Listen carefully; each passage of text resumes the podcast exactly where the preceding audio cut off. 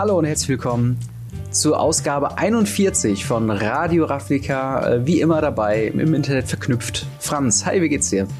Hi. Äh, ja, gutes Stichwort eigentlich im Internet verknüpft. Eigentlich müsste ich nochmal bei dir vorbeikommen. Du hast so eine gemütliche Couch. Und so weit ist es ja nicht. Ja, das stimmt. Äh, ja, aber mir geht's, geht's gut. Mir geht's gut. Ähm, ja, was soll ja. ich sagen? Also ich bin ein bisschen müde, aber das ist halt einfach der Zeit geschuldet. Ja. Äh, ich freue mich auf den Quizard heute, denn heute wird er definitiv kommen. Definitiv. Wir haben aber vorher noch ein paar Sachen, die tatsächlich noch passiert sind. Und zwar haben wir äh, Mythic Championship 7 gehabt, äh, wo wir ja die, die letzte, das letzte große Turnier, bevor äh, die Season wechselt. Äh, und damit mhm. eingehend reden wir dann auch über die äh, Mythic Championship Season 2019, die damit zu Ende geht. Wer jetzt wo landet bei MPL und Rivals. Äh, darüber hinaus haben wir noch ein paar Bannings nachzuholen von letzter Woche, von Pioneer, wo tatsächlich sich noch ein bisschen was getan hat. Und dann, du hast es schon erwähnt, es wurde viel gefragt, der Quizard. Äh, heute haben wir ihn wieder in der Sendung und diesmal werden wir ihn auch nicht verschieben. Ja, Wahrscheinlich. Dann würde ich sagen, legen wir direkt mal los. Äh, und zwar äh, Mythic Championship 7. Hast du hm. irgendwie was davon aufschnappen können? Hast du es gesehen? Hast ja. du also ich habe ich hab, äh, so viel versucht zu gucken wie möglich. Ah, cool. Ähm, leider fahren sie ja immer, was heißt leider, in dem, in dem Fall geht's ja wirklich nicht anders, aber diese gefühlte Arena-Politik, äh, alles findet am Wochenende statt, nur Brawl äh, mittwochs und ich habe keine Termine so wirklich Zeit. ähm, und ja, nee. Also ich habe ich hab ein bisschen was gucken können. Ich meine. Warte mal, das war letztes Wochenende, richtig? Ja, genau. Ja, richtig, genau. Das war nämlich das Nikolaus-Wochenende und da war ich nämlich auch mit der äh, Familie. Äh, das wird nämlich bei uns auch immer ähm, gefeiert und mhm. äh, ja, der, da, da ist es dann immer schlecht, sein Handy auszupacken und zu sagen, jo, ich guck jetzt mal hier acht Stunden Magic Arena. Ähm, und ja, aber ein bisschen habe ich es tatsächlich trotzdem getan, ähm, weil es mich einfach unheimlich interessiert hat, was da so gespielt wird. Ich habe mich ein bisschen mhm. mit Decks informiert, die gespielt werden. Und mir ist doch aufgefallen, dass es ja eine recht große Diversität äh, an, an Decks gegeben hat. Ja, definitiv. Und, ja. Ähm, ja, auch verschiedene Decks in die Top 8 gekommen äh, sind. Ähm, nicht irgendwie eins und noch ein anderes so ungefähr. Ja. Und äh, ja, ich glaube, insgesamt war das schon äh, ein recht, recht spannendes Ding. Also, das fand ich schon ziemlich cool. Also, es fühlt sich auf jeden Fall wieder mehr wie ein tatsächliches Standardturnier an. Also, wir sind ja jetzt, wenn man richtig gezählt hat, glaube ich, äh, bei äh, Throne of Eldraine Standard 3.0, also die dritte ja. Version von. Ja, und ich musste jedes Mal ein neues Deck machen. Super geil. Ja, genau, mega. Äh, und wir haben tatsächlich, ähm, wie du schon gesagt hast, ein sehr diverses, äh, zumindest Top 8 Feld. Mhm. Ähm, wir haben da drin äh, Sacrifice Decks, natürlich Junt. Äh, Sacrifice, wir haben Simic Flash, wir haben Golgari Adventures, Jeskai Fires, äh, Simic äh, Ramp haben wir auch noch mit drin. Äh, und dann geht es halt, sobald man die Liste weiter runter geht, äh, mit neuen Wins hast du dann auch sowas wie Golgari Sacrifice mit drin. Äh, dann Is It Flash, was ja auch eine sehr witzige Variante quasi ist davon. Und mhm. ähm, wie gesagt, es be bewegt sich so ein bisschen im Rahmen. Wir hatten ja in der letzten Woche so ein bisschen über die äh, Baumtheorie äh, geredet quasi, dass halt ähm, es gibt so drei äh, Archetypen oder, oder Kernstrategien und alle anderen Decks bauen sich so ein bisschen drumrum. Also die Cat-Oven-Strategie, die Flash-Strategie und so dann die äh, Fires of Invention-Strategie. Und äh, das scheint sich so ein bisschen wiederzuspiegeln, plus halt Adventure, wo ich halt nicht damit gerechnet habe, dass mhm. die dann ja, auch so gut sind. Also. Ja gut, Ramp äh, ist jetzt auch nicht unbedingt, genau. könnte man vielleicht zu so der Flash-Strategie, weil es halt, es ist nicht die gleiche Strategie, aber es sind die gleichen Farben, so kann man vielleicht äh, argumentieren. Ja. Ähm, ja, aber tatsächlich, ne, recht, recht viel äh, verschiedene äh, verschiedene Decktypen mhm. und wo dann sich zusätzlich aber noch andere Typen drumherum bauen, wie du schon gesagt hast, finde ich halt wirklich super interessant, dass das so ähm, divers ist. Ja. Ich muss allerdings sagen, äh, dass momentan also ich bin eigentlich ein super Fan von, von Sacrifice Decks. Also ich mhm. ähm, habe ich mal in so einem, äh, wie soll ich sagen, äh, wir haben mal so ein, so, ein, so ein spezielles Turnierformat bei uns in der Gruppe gehabt, wo wir uns zu fünft getroffen haben und immer zum Beispiel, wenn wir die Pre-Release, also wir haben immer genau die gleichen Sets geöffnet, zum Beispiel mhm. Pre-Release oder sowas und das in der jeweiligen Region, weil wir sind über ganz Deutschland verteilt. Und mhm. wenn wir uns dann getroffen haben zu einer Spielerunde, dann hatten wir immer die Karten, die wir geöffnet haben, aber jeder für sich halt. Ne? Sagen wir mal, ja. du hast beim äh, Battle for Zendika Pre-Release und beim Eldritch Moon Pre-Release. Dann waren alle genau bei diesem Pre-Release auch oder haben sich das halt nachbestellt. haben das dann im persönlichen Pool übernommen, dann haben wir daraus wieder quasi eine Art Constructed Deck mit 40 Karten gemacht und dann nochmal innerhalb der Runde gegeneinander gespielt, also aus allen Kartensets, die wir bisher geöffnet haben. Mhm. Und da habe ich mir auch irgendwann mal ein Vier-Color Sacrifice Deck gemacht und das hat mir so viel Spaß gemacht, das fand ich ja. so cool. Aber nichtsdestotrotz, also so wie es jetzt momentan ist mit der Katze und gerade weil ich es halt hauptsächlich auf Arena spiele mhm. und das echt total langwierig ist, dann immer wieder alles anzuklicken und das so. Das stimmt, ja. Habe ich momentan irgendwie trotz der Diversität kein Deck, was mir so richtig krass viel Spaß macht und das finde ich echt auch verwunderlich. Hast du irgendwie äh, zurzeit total, also trotz der dieser wegen der Diversität vielleicht ein, ein Fable für, für Standard-Matches oder ähm, sagst du auch irgendwie, ja, zurzeit ist es trotzdem nicht für mich? Also, das würde mich mal interessieren, wie, wie du das siehst. Ähm, also, tatsächlich ist Standard seit, ähm, ja, seit den letzten Bannings nicht wirklich auch interessanter für mich geworden. Ich meine, ich habe ja schon mhm. erzählt, glaube letztes Mal, dass ich mir so ein Rakdos Sacrifice halbgares Ding gemacht habe, weil mir noch die Rare Wild Cards fehlen. Und mit demselben Standpunkt bin ich eigentlich heute auch noch. Ich meine, ich habe Bock auf äh, Junt Sacrifice. Mhm. Ähm, Allerdings ist es für mich momentan einfach, äh, also es ist nicht zeiteffizient. Ich habe nicht so viel Zeit in Arena, die ich da quasi rein investiere. Mhm. Ich müsste halt so viel mir noch holen für das Deck, äh, wenn ich allein stehe, weiß nicht, Massacre Girl zwei Kopien, Gilded Goose vier Kopien. Ich glaube, da müsste ich halt fünf Wildcards mindestens nochmal reinstecken. Mhm. Ähm, und da hast du noch so Casualties of War, was äh, der, der ich, Champion ich, reingepackt hat. Ähm, ja. Und es ja, sind halt stimmt. so viele Sachen, wo ich dann denke, wenn ich jetzt wirklich vorhätte, weiß nicht, wenn ich jetzt wirklich planen würde, äh, mich jetzt komplett äh, auf Arena zu stürzen und so weiter, dann würde ich mir wahrscheinlich das Deck nehmen und dann tatsächlich craften und vielleicht noch mal ein paar Euro investieren. Aber momentan, so gerade mit der Weihnachtszeit, man hat irgendwie viel zu tun, man ist irgendwie den ganzen Tag unterwegs.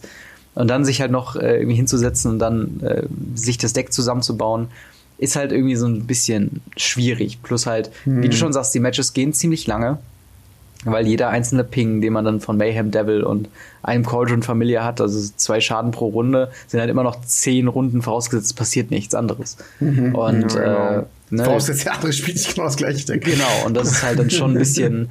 es ist nicht mein, mein, mein mein Lieblings-Magic, gerade auch mit den ganzen Flash-Decks, gegen die ich immer wieder ja, Probleme habe. Genau, also, genau, das ist das. Ich glaube, das ist auch mein größtes Problem. Ich glaube, das Sacrifice-Deck ist gar nicht so schlimm. Also ich, ich mag das zu spielen, weil es ist irgendwie cool. Ich mag sowas. Ja. Aber diese ganze Zeit, wenn ich dann gegen Izzet Flash oder Simic Ram Flash Gedöns ge gepaart werde, denke ich mir mhm. so, boah, ich habe halt keine Lust, gegen was, also selber habe ich damit kein Problem, blau zu spielen und zu sagen, ja, ich counter dir alles.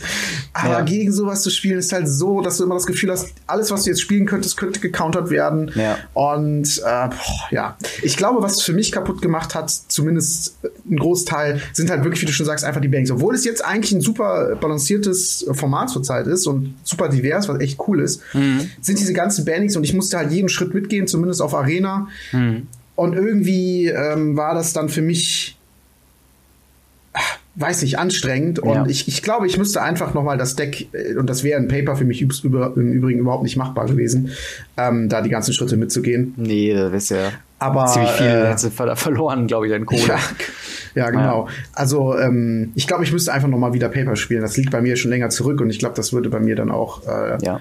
Äh, ja, das, wieder das, mehr Spaß machen. Das ist bei mir halt auch ein riesengroßer Punkt, dass ich halt äh, jetzt die letzten zwei Freitage äh, auch nicht äh, gehen konnte. Und mm, ich habe hier ja, mehrere Decks vorbereitet und ein paar Sachen, die ich auch probieren wollte. Ich äh, will sehr viel mit ähm, äh, Weiß-Schwarz machen und Doom Foretold, so ein bisschen Control-mäßig. Oh, Doom momentan, Foretold, diese Karte. momentan habe ich so, so ein Discard-Deck, was ich halt daraus gebaut habe ähm, mhm. und, und, und will es eigentlich immer mal testen.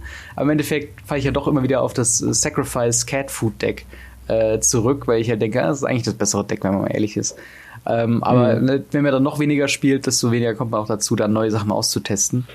Und ähm, ja, aber wie gesagt, ich, wir sind ja auch, sag ich mal, sehr kurz vor dem äh, nächsten Set. Und ich hoffe und denke mal, dass sich damit noch ein bisschen was verändern wird. Ähm, denn klar, wir haben jetzt wieder so ein bisschen diverseres Feld, was wir auch dann an den Turnierergebnissen dann auch sehen können. Ich kann ähm, dir direkt eine Prediction sagen zum, zum nächsten äh, Set. Ja. Was denn? Ich kann dir sagen, dass Jeskai Fires kein Ding mehr sein wird. Ich glaube halt auch, dass die, ähm, die Dingens, die Adventure-Decks dann auch wahrscheinlich vorbei sein werden, weil wenn das Power Level, hm. das ist ja auch deren Plan, das Power Level so beizubehalten, wie es jetzt aktuell ist, also ohne Oko, ohne Field of the Dead und so weiter und so fort, ähm, und dann ist es sehr abhängig davon, was das aktuelle Set, also welche Decks im aktuellen Set supported werden und welche nicht. Hm. Weil ich glaube halt einfach letzten Endes, es ist ein Enchantment-Set. Äh, es werden viele ja. Enchantments wiederkommen und dementsprechend auch Enchantment Removals. Und wenn Enchantments Jessica Fires ist super stark, weil es keine Antwort auf so wirklich auf das Enchantment gibt zurzeit ja. in den Meta-Decks. Und äh, deswegen ist ja auch das Thema Casualty of War kann Enchantment zerstören, richtig? Genau, das kann, glaube ich, ja. all, nahezu alles irgendwie zerstören. Hier fast jede permanente, so eine äh, ja. Planeswalker, Land, Kreatur, Artefakt, Enchantment, glaube ich, ist es. Und ähm, das ist es halt. Ähm, und ja, ich glaube, es kommen wieder ein paar mehr Enchantment Removals Optionen rein und äh, dadurch ähm, ja, wird das dann wahrscheinlich wieder ein bisschen schwächer werden. Aber gut, äh, jetzt haben wir echt viel drum geredet. genau. Du, erzähl mal was, erzähl mal was über die Mythic Championship. Ähm, ja, also zum einen, wer gewonnen hat, und das ist äh, Kanister, aka Piotr Glukowski, äh, den wir auch schon mal, hatten wir auch schon mal auf jeden Fall in einer unserer Turnierbesprechungen ähm, mal mit drin. Ich glaube, auch jemand, der mit äh, Arena so richtig die Pro-Karriere angefangen hat in Magic. Ähm, und tatsächlich, was besonders ist bei ihm, er hat äh, kein einziges Match verloren in der Mythic Championship, was Ganz krass. Ist, weil ähm, normalerweise, also gerade bei diesem Mythic Championship hast du ja wirklich die Besten der Besten, also wirklich Top 20 Player in der Welt sind da gerade und, und, und spielen da um den ähm, Championship-Sitz. Und klar, man hat manchmal gute Matchups, man hat schlechte Matchups, aber selbst dann ist es noch schwierig, quasi mit einer äh, 5-0-Geschichte äh, da rauszugehen. Mhm. Ähm, aber er hat es geschafft. Also er hat das ganze Feld tatsächlich dominiert mit seinem äh, ja, Jeskai, äh, Jeskai sag ich schon, äh, mit seinem äh, Jund Sacrifice Deck und äh, geht damit auch jetzt äh, offiziell zu den Worlds, die dieses Jahr bzw. nächstes Jahr äh, in Hawaii stattfinden werden. Super geil.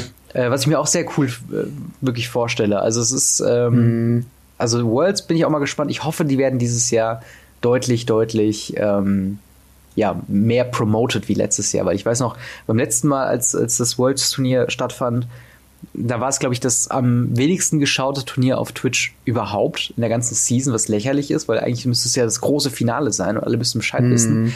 Aber es wurde irgendwie nicht richtig promoted, die Leute wussten nicht ganz genau Bescheid, die Leute haben nicht verstanden, was da los war. Und es war ja sowieso auch die Zeit des Umbruchs, ne? so generell genau, mit dem genau, Gedöns ja. und niemand wusste jetzt, was heißt das jetzt, ist das jetzt, was, was ist das jetzt und genau, ne? das war irgendwie schon echt, ja, ich, ich glaube, da kommt jetzt momentan ein bisschen mehr Routine rein jetzt von Wizards aus und ich glaube, das wird besser werden. Also ich ja. gehe mal stark davon aus, dass das besser laufen wird diesmal. Ja, definitiv. Und halt, äh, ich meine, es sind vor allen Dingen auch nur, nur in Anführungszeichen, 16 Spieler äh, die dann dabei äh, daran teilnehmen. Und äh, man kann ja sagen, unser Mann aus Echt? Deutschland, Thoralf, wird dabei sein. Er hat ja äh, einen Mythic Championship-Titel äh, sich ergattern können und dementsprechend ist er auch qualifiziert dafür. Und ähm, es geht ja insgesamt unter diesen 16 Spielern um eine Million Dollar Preisgeld. Ähm, was allein, wenn man es, sag ich mal, eine Million durch 16 quasi rechnet, äh, lohnt sich das schon für jeden Teilnehmer, auf jeden Fall dabei zu sein. ich glaube, die kriegen ja sogar zusätzlich noch äh, an Anfahrt und alles, oder? Ja, ja, genau, Antrittsgeld und sowas, ja. Das, genau, das kommt nochmal oben drauf, so, aber äh, trotzdem ist es halt einfach ein sehr prestigeträchtiges Event. Und ähm, ja, also auch sehr viele sehr viele, also eine gute Mischung aus, aus neuen Gesichtern und so etablierten Gesichtern. Also wir haben Andrei Stratsky, dabei, der glaube ich auch mit Arena erst so richtig eingestiegen ist. Dann halt, ähm, wie ich schon gesagt habe, äh, Thoralf, der auch auf jeden Fall schon länger dabei ist, Kanister, Andrea Mangucci, das sind schon alles so Namen, die hat man auf jeden Fall mittlerweile gehört und das sind halt doch sehr junge Leute. Also man sieht hier halt eben kein LSV, also Luis Gadvages oder ähm, ja, andere. Ja, mittlerweile ja auch in die Rivals League abgestiegen, aber da sprechen wir gleich noch drüber. Genau, genau. Ähm, und das sind halt, das ist halt so die Sache. Ähm, ich finde es halt sehr schön, dass das Feld so äh, jung und divers ist und tatsächlich, ähm, obwohl Amerika äh, quasi einen sehr großen Vorteil hat, was zum Beispiel äh, Grand Prix-Teilnahmen angeht, weil die einfach äh, jedem zweiten Dorf gefühlt einen Grand Prix haben äh, und halt in Europa eher nicht, äh, haben wir trotzdem nur zwei, mit, drei Mitglieder aus Amerika dabei. Und das ist halt schon, schon irgendwie so verrückt, wenn man dann auf der anderen Seite Palo, Palo Vito äh, Damadorosa sieht, der aus Brasilien kommt und in Brasilien für Magic sehr wenig statt, äh, generell in Südamerika, was halt auch so ein Problem ist. Ähm, und deswegen finde ich das auf jeden Fall sehr äh, interessant, wie das Kader dann für die Worlds aussieht. Und ich hoffe wirklich, dass es noch mal ein bisschen was Besonderes wird. Ich hoffe, dass ähm, ach so, nee, es wird ein Magic Arena Turnier werden. Aber mhm. ich hoffe, dass sie sich noch ein bisschen was überlegen, was halt ähm, ja was halt noch irgendwie dazukommt. Und ähm, ich, vielleicht macht das Flair von Hawaii ein bisschen was aus. Definitiv. Ich bin mal echt gespannt. Äh, ja, wie du schon gesagt hast, was die dann letzten Endes draus machen. Genau. Ähm, Stattfinden wird das Ganze, meine ich, am, ähm, am im, irgendwann im Februar, Februar ne? 14. bis 16. Genau, genau. Das war, ein, das war noch ein Weilchen hin. Und bis dahin haben wir ja nochmal ein komplett neues Standard. Wir wissen auch eigentlich noch nicht, welch, was für ein Format gespielt wird, aber mit Arena bleibt nicht so viel übrig. so, Überraschung, Worlds wird gespielt in Historic. Ähm, aber das, das werden sie nicht machen. Ähm, ja, auf jeden Fall würde ich sagen, spannen wir direkt die, die, den Übergang zu, ähm, wer es denn jetzt äh, im Anführungszeichen geschafft hat, äh, weiterzukommen in die Magic Pro League, beziehungsweise da drin zu bleiben und wer äh, das eben nicht geschafft hat, beziehungsweise halt jetzt ähm, in die Rivals League in Anführungszeichen absteigen muss. Mhm. Ähm, hast du die Liste gerade vor dir? Äh, ja, habe ich äh, vor mir. Okay, dann, ähm, ja, wenn du jetzt die, so die MPL-Liste durchgehst, äh, welche Namen sagen die denn, äh, welche, welche, welche sprechenden oder, oder welche Leute kennst du denn überhaupt davon? Äh, ja, wenn ich das hier durchgehe, klar, Autumn äh, Bullshit, mit der hatte ich ja schon mal genau. das Vergnügen, zumindest äh, mehr oder weniger. Genau, bei den ähm, Event beim Celebrity Cup. Beim Celebrity Cup, genau. Genau, da haben wir zumindest nicht gegeneinander gespielt, aber ähm, das Team hatte gegeneinander gespielt. Ähm, ansonsten äh, hier Jean äh, De, Depras, den genau. ich ja besiegt habe im Celebrity Cup. Kann ich immer wieder gerne gut einbauen. 2 ja. zu 0. Ähm, ja, nee, äh, genau, ihn, ihn, kennt man ja. Und dann äh, hier Dominguez haben wir ja jetzt schon öfter gesehen. Der, ja. Duke, der auch in die MP, äh, in die äh, Hall of Fame gekommen ist. Und äh, ja, Glukowski hatten wir ja gerade drüber gesprochen. Mhm. Ähm, ja, aber wenn man das so durchgeht, vermissen wir, oh, hier Andrea Mengucci, klar. Äh, ja. Wirklich, das ist wirklich ein richtig gutes Spiel. Den sieht man so oft in der Top 8. Genau, ja. Äh, und das ist echt Wahnsinn. Ne, letzten Endes gehört zu Magic auch Glück. Und wenn man so oft schafft, in die Top 8 zu kommen, dann dezimiert man das Glück wirklich auf ein Minimum. Äh, und ich glaube, ja. das, das liegt einfach wirklich an, an letzten Endes dann an Können, an Deckzusammenstellung und an an, an Wissen äh, im Match selber. Genau, Gabriel und, Nasif ist noch so ein Fall, äh, wo es mich überrascht hat zu lernen, dass er gar nicht ursprünglich in der MPL mit drin war und jetzt äh, quasi allein durch seine, also ist ohne Frage einer der, der Top 10 Player in Magic the Gathering, meiner Meinung nach. Äh, und da war ich halt schon überrascht, dass er nicht in der MPL war. Jetzt hat er es direkt reingeschafft und äh, mehr als verdient eigentlich. Also mhm. ein sehr, sehr guter. Ich kenne ihn halt immer wieder davon, dass er, glaube ich, bei irgendeinem Grand Prix oder bei einem größeren Turnier einfach Monoblue Tempo nicht erfunden hat, aber es einfach mitgenommen hat und ich glaube direkt auf zweiten Platz gekommen ist, weil das halt so ein Busted Deck war für irgendwie 60 Euro oder so damals. Das war schon echt mhm. verrückt. Ja. Und ja, vielen tut leider zum Beispiel Christian Haug, einer, den äh, wir äh, schon in einem Interview hatten. Und mhm. ähm, er hat es leider nicht geschafft. Letzten Endes, ähm, so wie er selbst berichtet hat, hat ihm der Tiebreaker das Genick gebrochen. Also es war wirklich so, er hätte irgendwie, glaube ich, Platz 16 mindestens kommen müssen mhm. äh, in der in der ähm, äh, Mythic Championship und er ist durch den Tiebreaker, also dadurch, dass jemand anders gegen bessere Gegner verloren hat, ähm, letzten Endes äh, hat er es nicht geschafft und damit in die äh, Rivals League leider abgestiegen. Aber nichtsdestotrotz kann er sich natürlich wieder hochkämpfen und wir wünschen ihm da auf jeden Fall alles, alles Gute. Der wird es auf, auf jeden Fall rocken, da bin ich, da bin ich sicher. Ja, definitiv. Also ich meine auch Rivals League, das klingt jetzt natürlich so, oh, abgeschieden, krass, ne? Und aber ganz im Ernst, Rivals League ist halt auch immer noch tausendmal, äh, also ist, damit hast du schon einen Fuß in der Tür, was halt professionelle Kar Kar äh, Karrieren angeht. Also da bist mhm. du auf mhm. jeden Fall schon einer der, der absoluten Top-Namen. Und äh, wenn wir die Liste auch durchgehen, wir haben hier halt wirklich Hochkaräter, wo man sich eigentlich fragt, was, die sind nicht in der MPL, zum Beispiel Kai Bude ähm, gut, er hat jetzt erst vor kurzem wieder angefangen, aber ist halt trotzdem eine, eine lebende Legende quasi in äh, Magic the Gathering. Dann äh, LSV, Luis Gadvargas ist dabei, wo du dann auch denkst, äh, Moment, der ist nicht irgendwie bei den Topspielern, der ist so beliebt und bekannt, genau wie Matthew Nass. Ähm, sind so bekannte und beliebte Spieler, die halt auch schon sehr große Leistungen gemacht hat. Ich glaube, bei LSV sagt man sogar, dass der ähm, wie war das irgendwie, der, der zwei Hall of Fame-Karrieren quasi, also er würde zweimal in die Hall of Fame kommen, wenn man einfach nur seine äh, Errungenschaften über sein Leben verteilt quasi äh, sehen würde. Ähm, und das ist halt schon irgendwie verrückt. Also, dass er dann in Anführungszeichen nur in den Rivals ist, aber das sagt ja auch, dass allgemein eine sehr hohe Qualität unter den Spielern da ist. Also wir haben ja auch sehr viele ähm, ja, Mythic Champions, wie zum Beispiel auch Thoralf, äh, der ja auch den, bei den Rivals dabei ist, oder ähm, ja, Ben Stark ist ja auch ein, ein super guter ähm, Limited-Spieler, also wird einer der besten, würde ich fast sagen. Ähm, und ja, also super interessantes Feld und man hat wirklich nicht das Gefühl, dass zwischen MPL und Rivals, dass da so ein Riesenunterschied ist, was, ähm, ja. Was irgendwie die, den, den Skill angeht, sage ich jetzt mal. Also man könnte vielleicht noch sagen, okay, die in der MPL sind so eine äh, 1, 1 plus und ähm, die in der Rivals League sind auf jeden Fall eine glatte Eins. Also bleibt auf jeden Fall mal gespannt. Ja, es sind trotzdem immer noch Top-Spieler, da, da, da bleiben keine Zweifel. Ja, und definitiv. Äh, ja, wir hatten ja schon mal so einen Bericht darüber gemacht, über die Rivals League und was das denn ja. ist und so weiter und so fort.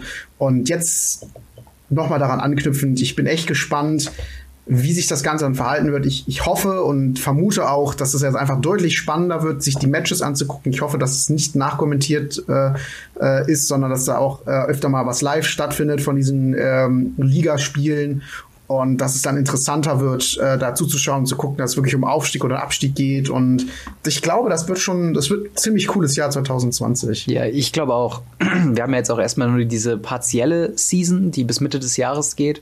Mhm. Ähm, das ist halt das, wofür jetzt halt äh, MPL und Rivals quasi, äh, also die, die MPL-Anzahl wird ein bisschen runtergestuft, dafür werden die Rivals mit hinzugenommen, wo, dass man so ungefähr, ich meine, 55 Spieler dann äh, im, im kompetitiven Bereich dann komplett hat.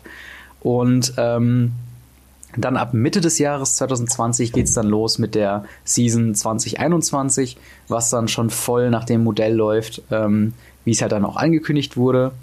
Äh, mit dem MPL Gauntlet unter anderem, mit ähm, ja, mehr äh, Slots, wo man quasi äh, sich als neuer Spieler auch hinzufügen kann. Diese Unterteilung mhm. in Mythic Invitational bzw. Mythic Championships äh, auf Arena und äh, Player Tours äh, äh, quasi auch nochmal auf die Staaten verteilt, beziehungsweise auf Amerika, Europa, Asien, ähm, wo es dann halt auch neue Möglichkeiten gibt, sich dafür zu qualifizieren und sich dann dort wie früher im klassischen Weg dann hocharbeiten kann.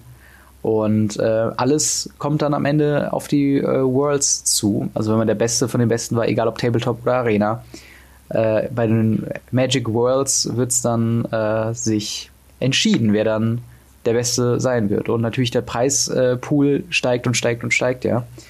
Äh, je weiter man hochkommt. Und ich bin auf jeden Fall sehr Definitiv. spannend. Ich hoffe, es wird ein bisschen ähm, ich, ich, so, ich würde mir wünschen, dass das Ganze so ein bisschen mehr wird wie, äh, keine Ahnung, Fußball oder, oder Football in Amerika, wo man sich ein bisschen mehr so, ähm, wo es einfach klar ist, dass viele Leute es einfach gucken, weil wenn man jetzt, äh, wenn ich im Local Game Store so frage, ey, wer hat das Turnier geguckt und so, schaue ich in ein paar verdutzte Gesichter oder die gucken sich dann nur die Ergebnisse an.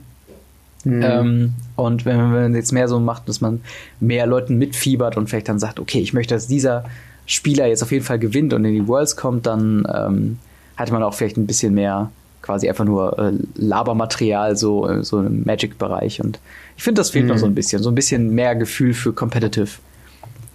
Definitiv, ja. Okay.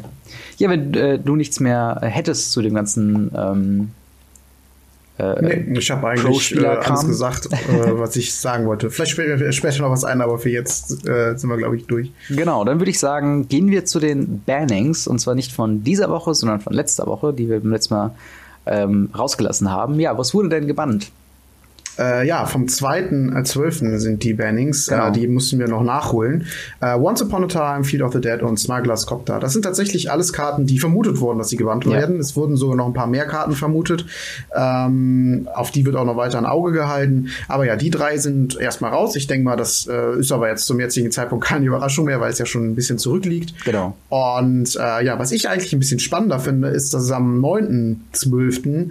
Ähm, keinen Bann gab. Und mhm. das ist auch äh, wieder sehr interessant bei so einem großen Format, dass sich äh, viel bewegt und gerade in der Findungsphase ist und da einfach äh, jetzt erstmal nicht zu bannen, zeigt, dass es schon langsam auf dem richtigen Weg ist und mhm. äh, eventuell kann ich mir bald mein äh, Deck zusammenkaufen, ohne Angst zu haben, dass es danach nichts mehr wert ist. Ja, wobei man, man hat ja, glaube ich, ein ganz gutes Gefühl dafür, was Broken-Strategien sind und was mhm. weniger Broken-Strategien angeht. Also das Problem ist, in meinem Deck würde halt Oko mit dabei sein und äh, Oko ist ziemlich gut in Pioneer und aber nicht, also der macht zum Beispiel mein Deck nicht broken, mhm. aber vielleicht andere Decks und ne, das ja. ist so ein bisschen das Problem. Ja, ich, ich weiß auf jeden Fall, was du meinst, aber gerade Smugglers Copter war halt so ein Fall, das hat sich ja so schleichend angekündigt und ich glaube, der Grund, warum es jetzt halt so stark war, ist, wir hatten, glaube ich, ein Grand Prix oder irgendein größeres Turnier, ein Qualifier oder sowas in Pioneer gehabt und da ging es halt dann mhm. Metagame-mäßig dann in die krassen Prozentzahlen hoch, dass halt alle Leute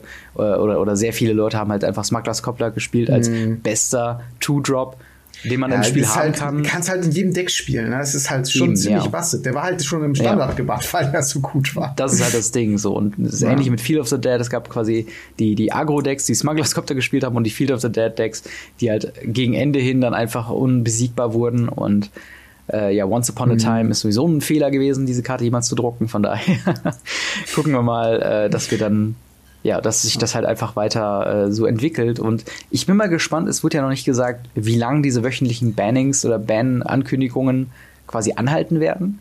Mhm. Ähm, und ich bin mal gespannt, wie fertig die, äh, also Wizards of the Coast, wie fertig sie Pioneer sehen, weil es geht mhm. ja immer so ein bisschen hin und her, gerade wenn halt Competitive-Turniere anstehen, dann wird nochmal die richtig äh, broken Strategien quasi rausgesucht. Und äh, da bin ich einfach mal ja, gespannt. Spätestens halt kurz danach. Ne? Ja, genau, genau. Also das ist äh, ja auf jeden Fall weiterhin sehr interessant, das zu beobachten. Und ähm, ja, ich hoffe, dass es bald bei uns im äh, LGS finally ja. ankommt, das Format, und dann äh, Definitiv, ja, werde ich wieder richtig loslegen. Ich, ich habe auch mega Bock, muss ich sagen. Ich habe, glaube ich, mehr Bock auf Pioneer als auf Standard im Moment. Einfach ja, nur, weil ich auch, auch, immer verrückte Decks sehe, wo ich denke, boah, das kann, also letztens erst ein Monogreen Stompy Deck, was einfach komplett zerstört hat alles. Also das ist schon, schon sehr verrückt und äh, keine mhm. Ahnung, du hast halt hier so Sachen wie, also äh, Blue Green ist ein, wohl ein sehr starker Favorit, gerade mit auch Simic Nexus und Oko einfach. Ähm, da gibt es aber noch klassische Sachen wie Blue White Control, aber auch hier äh, Mono Black Vampires, was auch interessant ist. Ja, das klingt super. So, äh, was auch eine coole Idee ist, weil du hast halt zum Beispiel Gifted Etherborn aus, ähm, aus dem Color Dash Block. Oh, super starke Karte. Äh, und das ist halt schon ziemlich krass. Und mit der hohen Devotion für Black kannst du auch dann Grey Merchant of äh, Asphodel spielen. Die Karte. Es ist schon. Beste, beste Pauper-Karte. Definitiv. definitiv. ja. Es ist einer der äh, besseren Karten. Und wenn du halt Vampir- und Zombie-Tribal-Decks in deinen Top, weiß nicht, was sind das, 15 Decks irgendwie im Metagame drin hast, dann ist das schon kein allzu schlechtes Zeichen. Also ich habe mm immerhin, also ich habe immer noch Bock und äh, bin mal gespannt, äh, wie es halt weitergehen wird. Ja, definitiv. Dann würde ich sagen, es ist Zeit für den Quizard. Leute haben lange yes. drauf gewartet, eine Woche, um genau zu sein. Dann, äh, ja. Ich bin mal gespannt, ähm, wie das Schwierigkeitslevel ist. Ich habe das Gefühl, es ist nicht ganz so hoch, aber vielleicht vertue ich mich da auch. Ähm, ja, bin mal gespannt, was du dazu zu, zu meinen Fragen zu sagen hast. Oh ja, ich bin auch und, gespannt, wie viel ich beantworten kann. Äh, wir fangen direkt mal an. Und ich glaube, das sollte machbar sein. Okay. Aber wer weiß, ich habe mich da immer selbst vertan. Aber letzten Endes läuft es auf 50-50 hinaus, deswegen kriegen wir hin. Okay. Dann schießen wir los mit Frage 1. Das sind direkt quasi zwei in einer. Pass auf. Sehr gut. Wie heißen die fünf Farben in Magic? Und wie die zwei Nichtfarben oder die eine Nichtfarbe, es gibt da ja so quasi zwei Bezeichnungen für und es gibt eigentlich nur die eine richtige Bezeichnung für und die eine falsch. Okay, hm. hau raus. Also klar, die fünf Fragen, äh, die fünf Farben sind ja, äh, ja weiß, blau, rot, schwarz und grün. Ja. Ähm, nicht in der Reihenfolge, normalerweise Wooburg, aber äh, da muss ich mal nachdenken. Ähm, ja. Und dann die zwei Nichtfarben, also Colorless ist so ein Ding. Ähm, und dann gibt es halt noch dieses äh, von den äh, also Dingens. Ich, vielleicht ganz kurz, um das klarer zu machen. Was ich äh, haben möchte, ist dieses, äh, dieses Karo-Symbol. Ja, ja, wie genau, das heißt. Genau. Ja, dieses. Ähm Und wie heißt es, wenn da quasi eine 2 oder eine 3 steht? Mm, die glaub, 1 haben sie ja jetzt ja. ja. Mhm. Also ich glaube, die äh, mit der Zahl, die, die heißt, glaube ich, einfach generisches Mana oder Mana beliebiger Farbe. Genau. Ähm, und richtig. dann dieses, äh, diese äh, ja, Raute, nee, Viereck mit der Spitze nach das oben. Das war warum ja. Genau. Ähm, das müsste, also es hat auf jeden Fall mit den äh, Phyrex, nicht Phyrexians, wie heißen die nochmal, die Eldrazi zu tun. Mhm. Und äh, die haben ja die Bezeichnung, auch wenn die Farbe in den Mana-Kosten haben, die Void. Das heißt, die haben eigentlich keine Farbe. Und ich würde sagen Void. Äh, Void Mana oder Void Colorless? Äh, also es das heißt tatsächlich einfach colorless, also farblos. Ach so. Ja, gut. Ähm, äh, die haben halt quasi gesagt, äh, wir wollen farblos jetzt quasi benennen und dadurch halt dieses Symbol eingeführt. In Oath of the Gatewatch war das. Mhm. Seitdem tatsächlich kein Einsatz mehr gefunden. Die, es werden einige Karten mit diesem Symbol in äh, Eternal-Formaten gespielt, definitiv. Ähm, ja. äh, fällt jetzt zum Beispiel äh, Kozilek ein äh, und aber auch noch andere Karten. Mhm. Äh, die wirklich stark sind. Und ähm, ja, seitdem kam es aber zu keinem Einsatz mehr. Meine Prediction ist, dass das zu dem Zendika-Block, der Ende 2020 ja. rauskommt, nochmal äh, ein Ding sein wird. Würde ja Sinn machen. Und äh, ja, genau, wie du schon richtig gesagt hast, generisches Mana ist quasi in dem Sinne kein Mana, sondern das heißt einfach, es kann von jeder Mana-Art bezahlt werden. Mhm. Wenn äh, früher, eine, also bei alten Karten, eine 1 quasi steht, also mhm. bei einem Land Tap für 1, dann macht das dieses farblose Mana automatisch. Mm. Das heißt, damit kannst du dann äh, zum Beispiel mit dem, äh, ich müsste zum Beispiel der, also sagen wir mal, äh, Java Maya Coast zum Beispiel, glaube ich, heißt das ist grün-blau und tappt für ein, äh, macht dir einen Schaden und macht dir dann entweder ein grünes oder ein blaues. Mhm. Oder es tappt für ein, für eine 1. Zumindest steht das noch bei M15 da, weil damals gab es das noch nicht, bei mhm. der M15-Edition von der Karte. Äh, und das heißt halt jetzt genau dieses farblose. Das haben die quasi später ersetzt. Das heißt, bei jeder neueren Version wirst du dann dieses, dieses Karo-Symbol sehen.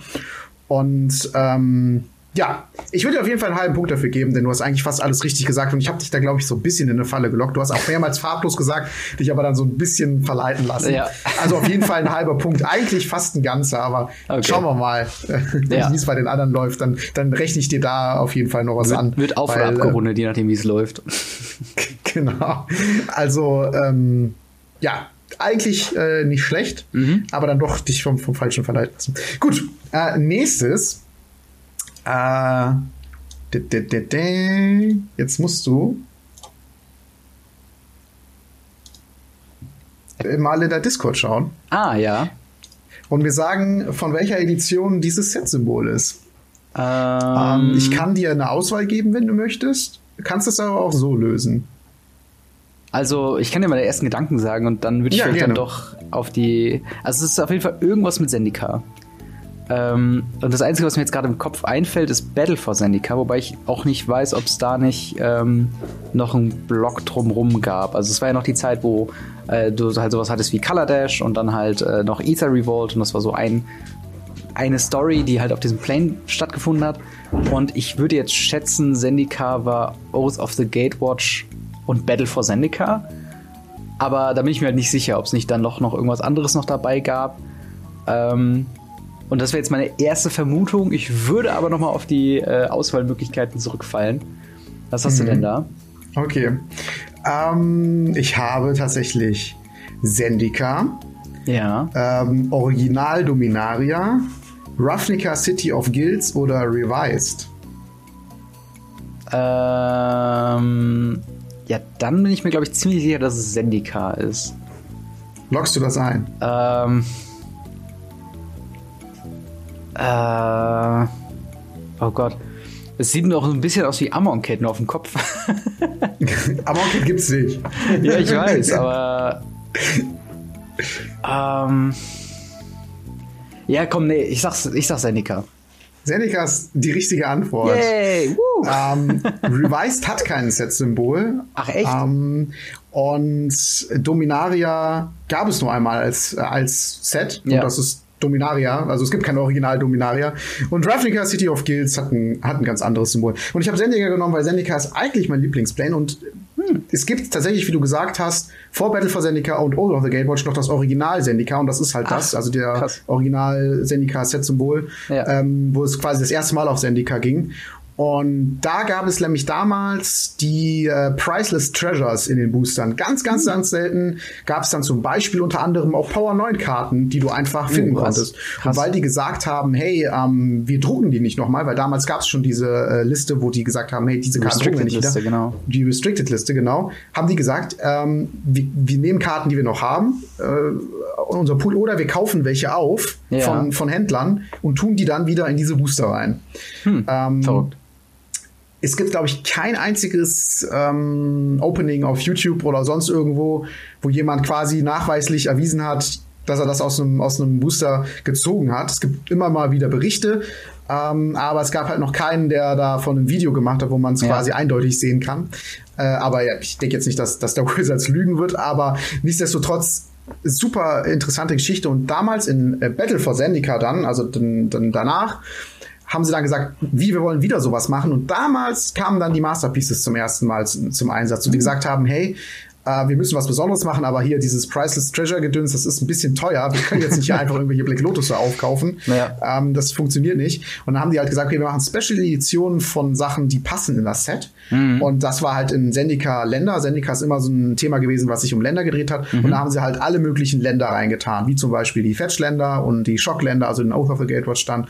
Und dann haben sie die Masterpieces gemacht. Mhm. Danach kam die Eldritch Moon äh, Geschichte, also wo die Shadow of Innistrad und Eldritch Moon. Da ja. haben sie keine gemacht und gemerkt, okay, mit Masterpieces lief es irgendwie deutlich besser. Das, denn das war nämlich ein Zeitpunkt, es gab nie mehr Spieler als zur Zeit von Battle for Zendika, zumindest damals. Heute, heute weiß ich es nicht, aber als sie damals Battle for Zendika rausgebracht haben, war das der höchste Anstieg an Spielern, die, wir je, die sie jemals hatten. Mhm. Und dann haben die gesagt, okay, Masterpieces ist cooles Ding, haben die Color Dash nochmal Masterpieces gemacht und ab dann gesagt, hey, jetzt wird es jede Edition Masterpieces geben. Und äh, ja, dann wissen die meisten, was draus geworden ist, Amon Cat. Und da hatten sie irgendwie Probleme mit. Verschiedene gab's Und dann haben sich die Leute aufgeregt und haben sie gesagt, okay, wir machen Masterpieces nur noch dann, wenn es sich wirklich lohnt. Und bis heute haben wir sie nicht wirklich wiederbekommen, sondern ja. Mythic Editions und alte genau. äh, Borderless-Karten. Aber und dieses klassische Masterpiece-Ding, Masterpiece-Serie quasi, wo wirklich äh, 100 oder 50 Karten äh, gibt, ähm, alternativen Artwork und allem. Mhm. Ähm, haben wir nicht wiederbekommen seitdem. Sehr ja. schade. Ähm, Aber eine interessante gut, Geschichte. Geht's. Ich bin mal ja. gespannt übrigens, was Zendika angeht, in welche Richtung sie es jetzt mit Zendika Rising, also dem neuen Set quasi mhm. bringen wollen. Also es soll ja, so wie ich gehört habe, soll es so ein bisschen in die Richtung gehen, äh, Zendika wieder am Aufbau. Also ja, keine äh, Eldrazi, genau. sondern wieder zurück zu Natur und Länder und bin mal gespannt, wie sie das halt. Bin ich, äh, bin, ich bin auch. Ich bin äh, über zwei Dinge bin ich sehr gespannt. Erstens, ähm, ich hoffe, dass es nicht so sehr wird wie Ixalan, dass es nicht so eine Exploring-Geschichte wird. Mhm. Ähm, und ich hoffe, dass es coole neue Rare oder vielleicht sogar Mythic Länder geben wird. Das ist auch so meine Hoffnung. Ja. Ja, cool, cool, cool. Was haben wir da als nächstes? Ja, als nächstes haben wir welches Set hat einen japanischen Flair und wurde von Samurai, Runen und Geistern inspiriert? Mm. Auswahl? Ja oder nein? Hm. Also, was mir zuallererst einfällt, einfach auch nur weil es so, so klingt, ist Kamigawa. Ähm, oder was, was gab's denn noch? Ähm, hier diese Khans of Takir ist eine etwas andere Kultur, glaube ich. Äh, wobei da auch so Monks und, und, und ähm, asiatisch angehauchte, so, so ähm, Martial Arts mäßige Leute dann auch äh, unter anderem damit herumsprungen. Also mein, mein erster Guess wäre halt Kamigawa gewesen. Mhm. Ähm, auch weil das Tor, glaube ich, ist ja das Set-Symbol, meine ich. Ähm, ja, aber, aber sag mal, sag mal die Auswahlmöglichkeiten. Auswahlmöglichkeit Nummer 1, Kamigawa. Nummer 2, Alara. Nummer 3, Innistrad. Und Nummer 4, Mirrodin. Okay, also Myrodin und Innistrad ist es schon mal nicht. Was war das, das dritte, beziehungsweise das zweite? Das zweite war Alara. Alara, Charts. Also das ist genau, da, hatten wir, da war ich bei der letzten, letztes Mal, wo du Kursat gemacht hast, bin ich, bin ich über die Charts von Alara gestolpert, so krass. Mhm. Ähm, also glaube ich nicht, dass das war. Da hatte dann mehr so eine Fantasy- Geschichte oder war das nicht sogar ähm, Takir? Also, also nicht Takir, aber ich glaube, es war halt in diesem wo halt auch dann diese Dreifarbigkeit dann auch ein hohes Thema und ich glaube, das würden die nicht in so einem rein japanischen Set machen. Ähm, ja, ich glaube, ich nehme Kamigawa. Okay, ja, das ist die richtige Antwort. Sehr gut. Uh, Auch wieder genau richtig äh, vermutet, genau wie bei dem Set-Symbol, kriegt die richtige Intention gehabt. Du hast schon zweieinhalb Punkte, nur noch äh, eine Frage richtig beantworten und der ewige Rekord von drei ist gebrochen. ähm, aber du hast sogar noch zwei Fragen und ich muss sagen, ich würde die nächste Frage als etwas schwieriger einstufen, aber ja. die letzte Frage wieder als einfacher. Okay. Also ich, ich glaube, es ist machbar. Gut, nächste okay. Frage. Was hat die Fähigkeit 4 für Charakteristiken? Oh, 4. Kann nicht geblockt. Oh, Entschuldigung. Ja, äh, nee, sag ruhig. Kann nicht geblockt werden. Mhm. Wurde später durch Menace ersetzt. Mhm. Kann nur von schwarzen oder Artefaktkreaturen geblockt werden. Mhm. Oder kann nur von Artefaktkreaturen geblockt werden. Mhm. Ich meine, ich hätte letztens 4 gesehen in Bezug auf irgendeine Zombie-Strategie oder sowas, irgendwas so Monstermäßiges. Und äh, ich meine halt auch, dass es tatsächlich so war, dass man mit, äh, dass man nicht von schwarzen und auch nicht, äh, beziehungsweise andersrum, dass man nur von anderen schwarzen Kreaturen oder halt von Artefaktkreaturen geblockt werden kann. Ähm, und dass man gar nicht blocken kann, da, das schreiben die ja mittlerweile auch drauf, ähm, halt can't be blocked. Und Menace ist ja nochmal was anderes. Das ist ja, kann nur von ähm, zwei oder mehr Kreaturen geblockt werden. Das ist ja nochmal eine andere Geschichte und kann nur von Artefakt-Kreaturen geblockt werden.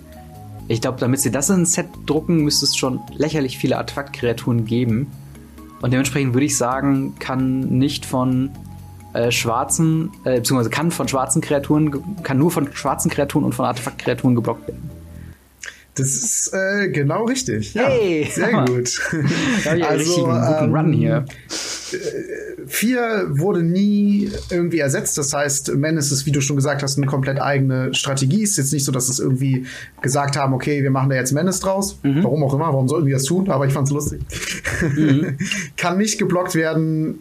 Ist auch, wie, wie du schon gesagt hast, lächerlich stark und äh, schreiben sie einfach can't be blocked. Äh, Gibt es jetzt bisher noch nicht eine eigene Fähigkeit in dem Sinne für hm. unblockable oder so.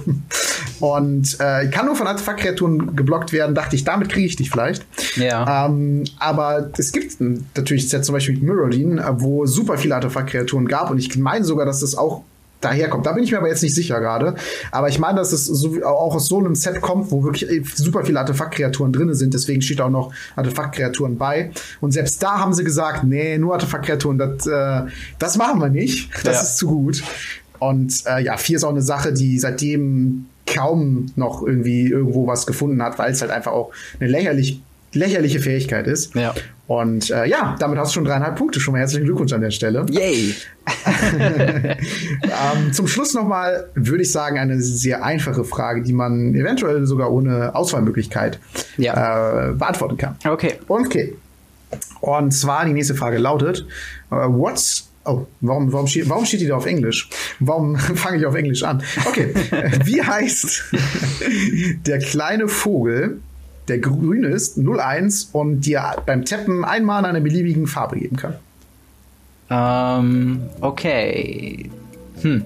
Also ein Mana-Dog suchen wir. Also 01 schließt schon mal Lanova Elf und Elvish Mystic aus. Ähm, ist es ein Vogel genau, oder fliegt? Genau, ist ein Vogel und fliegt. Jetzt kennen wir natürlich alle unseren, unseren, unsere Lieblingsguns, die goldene Guns von ähm, Throne of Eldraine, wobei ich glaube, dass das eine 02er ist. Und sie tappt ja auch nicht direkt für, ähm, für Mana, sondern man muss darüber hinaus ja noch äh, Dingens, äh, Food opfern. Ähm, und dementsprechend glaube ich, wenn ich mich nicht alles täuscht, ähm, ist es Paradise. Äh, oh, wie hieß der denn nochmal? Paradise Bird einfach nur? Par oh, das wird, das wird jetzt, das ist jetzt die, das ist jetzt das Riesenproblem. Ist Paradise Eagle oder Paradise? Ich glaube, es ist Paradise Bird einfach nur würde ich jetzt mal verm vermuten. Mm, ohne Auswahl. Soll ich vielleicht noch die Auswahlmöglichkeit vorlesen? Also, also ich glaube, mit, mit Aus, äh, Auswahlmöglichkeit käme ich, glaube ich, drauf. Ja, ja du, bist, du bist nah dran. Mit Auswahlmöglichkeit kommst du drauf, weil. Ja, okay, dann lassen wir die du mal. Kannst du auch auf Deutsch sagen. Vielleicht fällt es dir auf Deutsch leichter. äh, also, also ich kenne es halt von ähm, der Sprachgebrauch Bolt the Bird, dass man dann äh, mit einem Lightning Bolt auf jeden Fall immer den äh, Paradise äh, Jetzt will Paradise Druid fast schon sagen, weil ich das eher häufiger gesagt habe als Paradise Bird oder was auch immer. Paradise Eagle, Paradise. Ähm, ich, sag, ich sag Paradise Bird. Bolt, Bolt the Bird. Dann muss man auch Bird sagen. Okay. Ähm, ja, da kann ich dir einen halben Punkt für geben. Also bist du bei insgesamt vier Punkten gelandet. Okay. Der richtige Antwort Bird of Paradise. Bird of Paradise, deswegen, ja, okay, alles Oder klar. Paradiesvögel auf Deutsch. Ja, okay. Äh, die Auswahlmöglichkeit, einfach nochmal der Vollständigkeit halber, wäre gewesen Bird of Mana, Bird of Colors, Bird of Rainbows oder Bird of Paradise. Ja, okay. Da hätte ich wahrscheinlich genau einfach aufgrund der Formulierung, wie es halt ist. Aber man ist auch so, ge, so ge, äh, gedrillt darauf mit Paradise Druid, mit den anderen äh, ja. Sachen. Wenn dann Paradise vorkommt, ist es meistens vor dem Nomen so. Und da dachte ich halt, Paradise Bird klingt irgendwie doof. Irgendwas war, glaube ich, anders. Aber stimmt, Bird of Paradise, ja, genau, das ist äh, das Ding. Ja, cool. Hey, damit hast du vier Punkte und wusstest keine der Fragen gar nicht. Das ist sehr, sehr gut. Ja, ich, ich fühle mich auf jeden Fall ein äh, bisschen schlauer jetzt. sehr gut. Ja. Aber ja, cool. Es waren auf jeden Fall coole Fragen und an der Stelle gerne schreibt in die Kommentare, wie ihr abgeschnitten habt. Und ähm, vielleicht, wenn wir, also wenn ihr auch lustige Ideen habt, in welche Richtung man irgendwelche Fragen richten könnte, ob man irgendwie mal sagt, okay, macht mal Fragen, die sich alle nur um den Plane drehen oder um die Ära von, von Magic oder irgendwas mhm. Spezielleres nochmal habt, dann auch gerne Vorschläge in die Kommentare. Wir sind da sehr offen für und ähm, wäre nur, glaube ich, nicht so clever, wenn ihr quasi die Frage mit einer Antwort oder so direkt an uns schickt, äh, ohne uns irgendwie vorher zu kontaktieren, weil dann haben wir, denken wir so ein bisschen, okay, jetzt können wir die Frage nicht stellen, weil wir wissen schon, worum es geht. Genau, also da müsste man, äh, wir haben nämlich tatsächlich auch äh, schon Fragen von jemandem bekommen, die werden wir auch demnächst äh, äh, benutzen und dann noch mal sagen, von wem die sind. Mhm. Ähm, Schreibt gerne einfach mal über die verschiedenen Möglichkeiten, die ihr habt, äh, uns an. Wenn ihr auch Ideen habt für Fragen und die gerne stellen wollt, sehr wichtig, dass ihr guckt, dass die auch wirklich äh, stimmen, so mhm. wie sie geschrieben sind. Ja. Und ähm, genau, dann könnt ihr einfach mal, mal schreiben und dann könnt ihr sie entweder dem, dem Robin schicken und sagen, hey, stell die mal dem Franziskus, der muss da äh, auf jeden Fall mal darauf antworten, denn der tut immer so, als wüsste er alles und dabei schafft er immer nur drei Punkte. Oder andersrum, ja. ihr schickt sie mir und sagt, hier, der Robin, ne, der hat jetzt vier Punkte gemacht. Ich, ich will mal, dass er da eine Null stehen hat. ja, aber, aber nee, wenn sie zu schwer sind, dann, dann, dann, dann ja, gut, also wenn ich sie auch nicht beantworten könnte, dann filter ich auch nochmal. Also muss schon fair bleiben. Aber das wäre auf jeden Fall eine spannende Geschichte. Ich meine, was wären so die, also ich glaube, alles, was so in Richtung Lore geht, ist, glaube ich, sehr schwierig zu beantworten für uns, außer jetzt so, sag ich mal, die ganz groben Sachen, die auch irgendwie diskutiert wurden. Also ich meine, wenn uns jetzt jemand die Frage stellen würde, was, was für eine Sexualität hat Chandra, dann wüsste, glaube ich, jeder, was er dann beantworten will, weil es jetzt ja. ist so ein großes Thema zu sein scheint. Ja, wissen wir das? also offiziell geredconnt durch das Buch und dann wieder durch den Artikel ist es ja B, glaube ich. Also okay. je nachdem, wo Wizards of the Coast jetzt damit landet. Oder, oder wenn wir anders gefragt, über welchen Planeswalker wird eine Serie in Magic the Gathering gemacht auf Netflix, so dann wissen wir halt alle Chandra so.